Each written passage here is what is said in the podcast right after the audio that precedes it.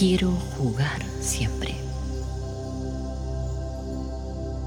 El instante que comienza es único. Detente en él.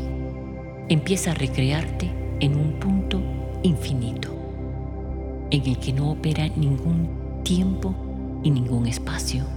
Siéntete solo en ti. Conciben hoy un atraso, y todos así lo saben. Han querido pronunciarse tantas veces ante algo y no han sabido qué ni cómo.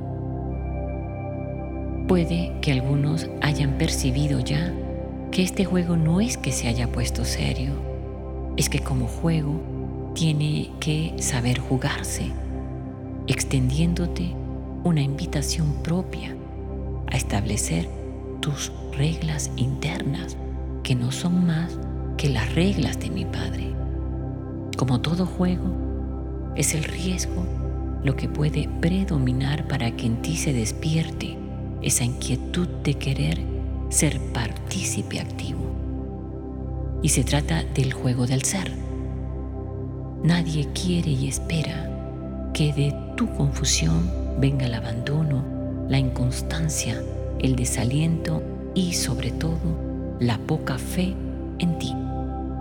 Si eso sientes, espera un poco, toma un nuevo aliento y ve si lo que has perdido es respeto, impulso, ganas, sentimientos y trata de recuperarlos inmediatamente. Que esa pausa sea mínima y te lo propongo yo porque desde el momento en que me invitas a jugar, te asisto.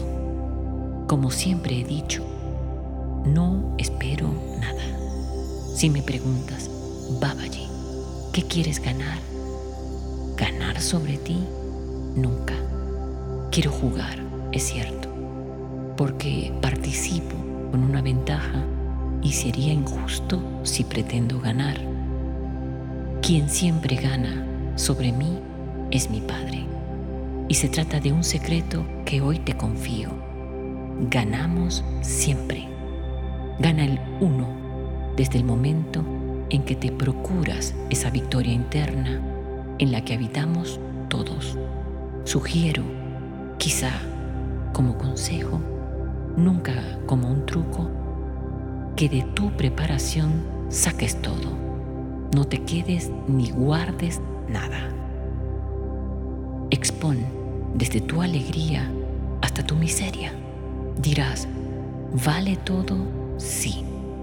Vale tu principio y valdrá siempre lo que crees es tu final. Hasta el día que entiendas que no existe, que la gloria es sinónimo de lo eterno, que los seres benditos reposan en la paz. Om Namah.